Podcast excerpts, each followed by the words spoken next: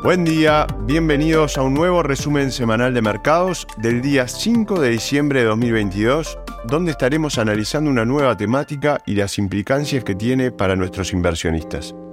En Dominion queremos estar siempre cerca de nuestro cliente acercando noticias desde una óptica un tanto distinta a lo convencional. Santiago Queirolo, quien nos acompaña hoy día, Sales Manager de Dominion, y les presentamos un informe preparado por nuestro equipo de Dominion Asset Management en Londres.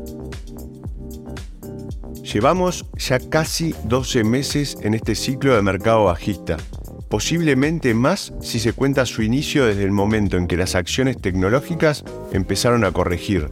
Recordemos que esto fue a mediados de 2021. Este es probablemente un buen momento para reflexionar sobre el actual ciclo del mercado bajista y tratar de ponerlo en perspectiva.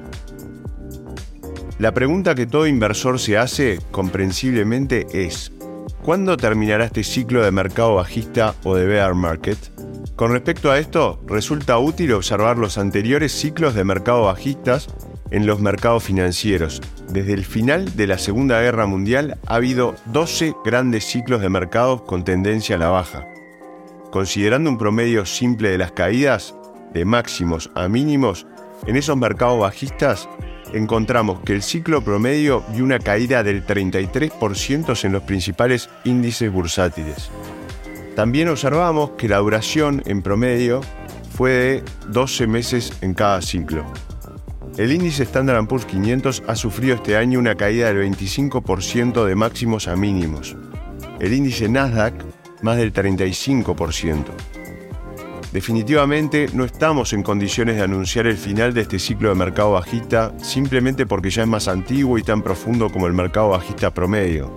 Pero, y este es un pero importante, podemos decir con confianza que, citando a Winston Churchill, es quizás el final del principio. Estamos viendo áreas del mercado y acciones específicas donde las valuaciones son ahora mucho más atractivas. De hecho, en algunos casos hay activos de calidad que cotizan a sus valuaciones más bajas de la historia. Sin embargo, esto sigue siendo la excepción y no la regla. Esto nos lleva a mantener cierta cautela sobre la volatilidad y la dirección de los mercados a corto plazo. El actual rebote de los mercados es probablemente otro repunte del mercado bajista y podríamos ver nuevas pruebas de mínimos en el nuevo año.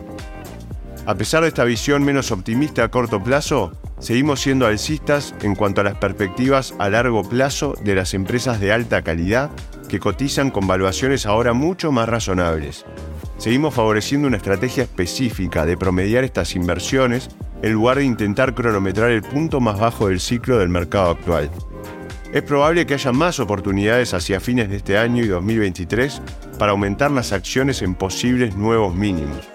La buena noticia para los inversores a largo plazo es que, mientras el precio de entrada sea atractivo y la calidad de los activos que se compran sea alta, la volatilidad a corto plazo y los posibles nuevos mínimos en los mercados simplemente ofrecerán oportunidades aún mejores para añadir más a estas inversiones favorecidas. Santiago Queirolo, que los acompañó hoy día y esperamos hayan disfrutado este nuevo episodio. Los invitamos a seguirnos en Spotify y en Apple y nos volvemos a encontrar la próxima semana. Muchas gracias. Las opiniones expresadas en este podcast pertenecen al autor en la fecha de publicación y no necesariamente a Dominion Fund Management Limited. El contenido de este podcast no pretende ser un asesoramiento de inversión y no se actualizará después de su publicación. Las imágenes, videos, citas bibliográficas y cualquier otro material de este tipo que pueda estar sujeto a derechos de autor se reproducen total o parcialmente en este artículo sobre la base del uso legítimo que se aplica a la información periodística y al comentario periodístico de los acontecimientos.